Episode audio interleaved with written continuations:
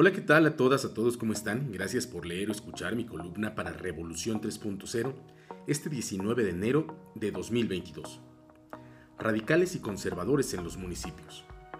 Desde el informe del presidente López Obrador, celebrado el 1 de diciembre del 2021, ha cobrado relevancia mediática una discusión que amplios sectores pretendían dar por concluida. La vigencia de la geografía política que agrupa las fuerzas partidarias en izquierdas y derechas. En aquel discurso de AMLO, que unos días después aclararía era dirigido particularmente a jóvenes, recomendaba o instruía. Cito textual. Los publicistas del periodo neoliberal, además de la risa fingida, el peinado engominado y la falsedad de la imagen, siempre recomiendan a los candidatos y gobernantes correrse al centro, es decir, quedar bien con todos. Pues no, eso es un error. El noble oficio de la política exige autenticidad y definiciones. Ser de izquierda es anclarnos en nuestros ideales y principios, no desdibujarnos, no zigzaguear. Unos días después, en medio de un intercambio de declaraciones entre el senador Monreal, el presidente reavivó la discusión al decir que la palabra radical viene de raíz, y eso era justamente una característica de su gobierno, arrancar de raíz la corrupción.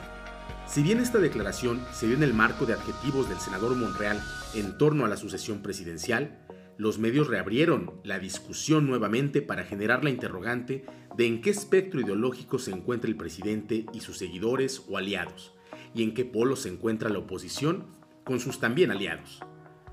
De esta forma, una discusión que parecía cancelada o concluida ha retomado su vigencia. Pero vayamos más a fondo.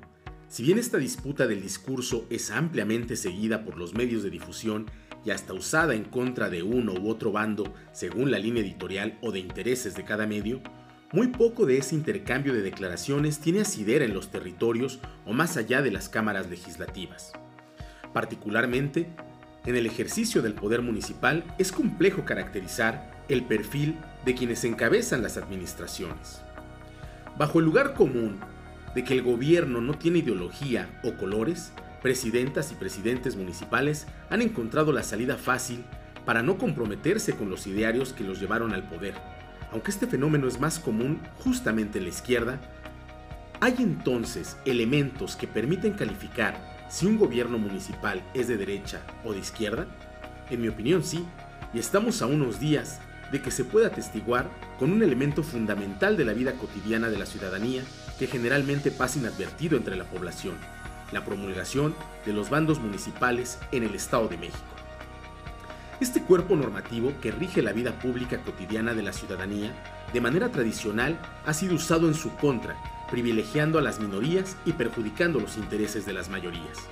Hay que decirlo de forma clara, un bando municipal que sanciona a la ciudadanía por hacer una mejora simple en su fachada y al mismo tiempo es omiso en la contaminación del ambiente por parte de la industria, es un bando de gobierno de derecha. Un bando que está más interesado en prohibir que se repartan volantes que en prevenir, sancionar y erradicar la violencia de género, es un bando de derecha.